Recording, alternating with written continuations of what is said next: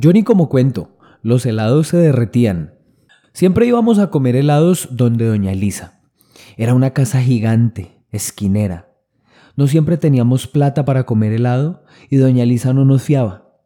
Una vez John intentó, él fue, puso cara de serio, se acercó y pidió cinco helados. Cuando doña Elisa los trajo, John le dijo, anótelos en el cuaderno, por favor, mañana se los pago. Y doña Elisa, que era toda dulce y simpática, mm, mm, mm", se devolvió con una sonrisa a meter los helados al congelador. Todas las tardes funcionaban parecido. Después de almorzar, nosotros hacíamos tareas. Las hacíamos rápido y las hacíamos bien. ¿Por qué? Porque la goma de jugar fútbol nos hacía brillantes. La idea de acariciar la pelota nos volvía científicos. Era imposible salir a la calle sin tener todas las tareas hechas. Todas las mamás de la cuadra menos la de Freddy, vigilaban el cuaderno de control. En el cuaderno de control uno anotaba las tareas que tenía que hacer y las mamás de la cuadra eran la guardia napoleónica. Ellas estaban detrás de cuánta tarea uno tenía que hacer. Mi mamá siempre custodiaba mis tareas de cerca, era tremenda centinela, sobre todo las de matemáticas. Yo la verdad con lenguaje nunca tuve problema, pero los números se me enredaban a veces se me enredaban entre divisores, dividendos. Mi mamá me los desenredaba a punta de calvazos. Eran varios números y muchos calvazos. Mi cabeza sumaba, restaba y multiplicaba sin problema. Pero la división, la división me quedaba grande. Y mi mamá creía que los calvazos me iban a hacer agrandar la cabeza lo suficiente para que ahí me cupieran las, las divisiones. Yo sabía que los calvazos se me iban a olvidar tan pronto saliera a jugar. Una tarde, después de que la cabeza me creció tanto que las divisiones por fin empezaron a tener espacio y las pude entender, salí a jugar tranquilo. John decía que las divisiones no eran nada, que la raíz cuadrada era peor. Yo empecé a calcular cuántos calvazos se necesitaban para que en la cabeza cupiera la raíz cuadrada. Dejé de preocuparme porque llegó Freddy con la pelota. Oscar había terminado tarde. Su mamá lo había dejado ablandadito. Alcanzó a secarse par lágrimas antes de saludarnos. Estamos hablando entonces de un combo de cuatro amigos, John, Oscar, Freddy y yo. Nos quedamos esperando a los demás. Nunca llegaron. Oscar dijo que ellos tenían una exposición muy larga.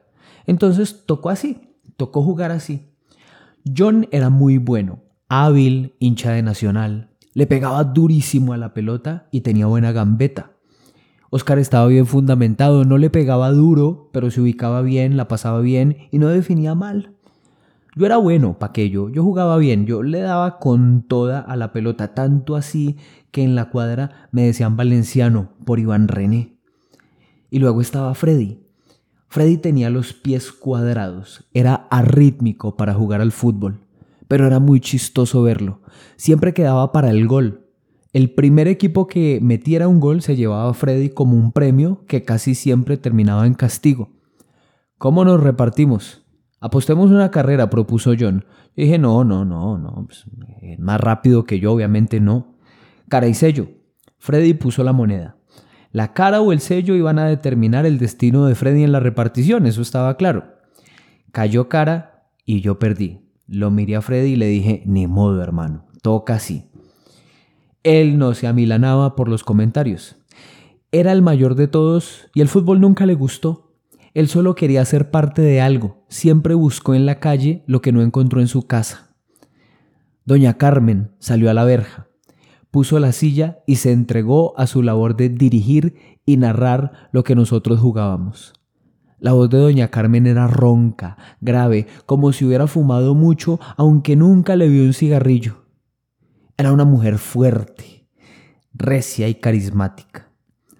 John y Oscar empezaron a jugar fútbol y parecían Holanda del 74. Jugaban fútbol de alto vuelo. Hubo momentos en los que yo ni los veía. Empecé a hacer cuentas en la cabeza a ver cuánto me iban a costar los helados que habíamos apostado. El partido se puso rápido 4 a 0 a favor de ellos. La recocha se acababa al quinto gol. El primero que hiciera cinco goles se ganaba los helados. Y yo haga cuentas y acuérdeme de los calvazos que me daba mi mamá. Doña Carmen era hincha de nosotros. Tenía dos razones. Primero, la simpatía natural por los más débiles. Y segundo, el hecho de haber servido de abuela sustituta de Freddy.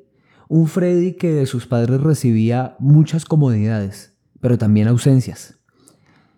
Doña Carmen gritaba, hágale valenciano, me, animaba. Eh, el partido se puso 4 a 3 en un momentico. Oscar se empezó a cansar, John cometió dos errores por fantoche y Freddy empezó a tomarse confianza. Usaba su fuerza para intimidar a Oscar y me dejaba el duelo mano a mano con John.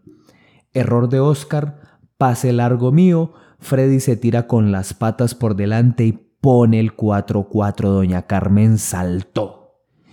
Yo empecé a pensar en los helados de Doña Lisa. Había que terminar temprano, la luz se había ido dos noches seguidas y los adultos empezaban a llegar más temprano de sus trabajos. Me concentré. No iba a dejar que una historia que podía escribir años después se me escapara. Gambeta corta Oscar, a John, pique corto rápido y puntazo. 5-4 ganamos el partido. Doña Carmen estaba enloquecida, casi se nos infarta. Estaba feliz. Se puso tan contenta que nos invitó a tomar jugo a todos. Y empezó a comentar el partido y decía, muy berraco valenciano, porque esos cuatro goles todos los tenían contra de él, los tenía que remontar él. Freddy hace lo que puede, pero pues mi hijo es muy malito, decía. Doña Carmen era consciente del bajo nivel de Freddy, que era una especie de nieto para ella. Todos nos reíamos de Freddy y Freddy estaba feliz. Para mí esa tarde del año 92 se iba a quedar para siempre. Una remontada de cuatro goles fue algo que nunca pude vivir de nuevo. Bueno, nos alistamos para ir a cobrar la apuesta. Llegábamos a la casa de doña Elisa y no alcanzamos a golpear la puerta. Ella salió gritando, niños, niños, vengan todos, vengan rápido. La luz se había ido mientras nosotros jugábamos y no iba a volver esa noche. Tampoco iba a volver pronto y se iba a seguir yendo todos los días de ese año 92. Vengan rápido, niños, invitaba doña Elisa, con una bandeja llena de helados que se empezaban a convertir en unas sopas dulces y frías. Cómanse todo lo que puedan. Todavía se pueden encontrar helados donde doña Elisa. La luz ya no se va todas las noches como en el 92. En la cuadra ya no vive John, ya no vive Oscar, ya no vivo yo. John está en otra ciudad Oscar en un barrio cerca, yo en un barrio lejos. Freddy tampoco vive en la cuadra.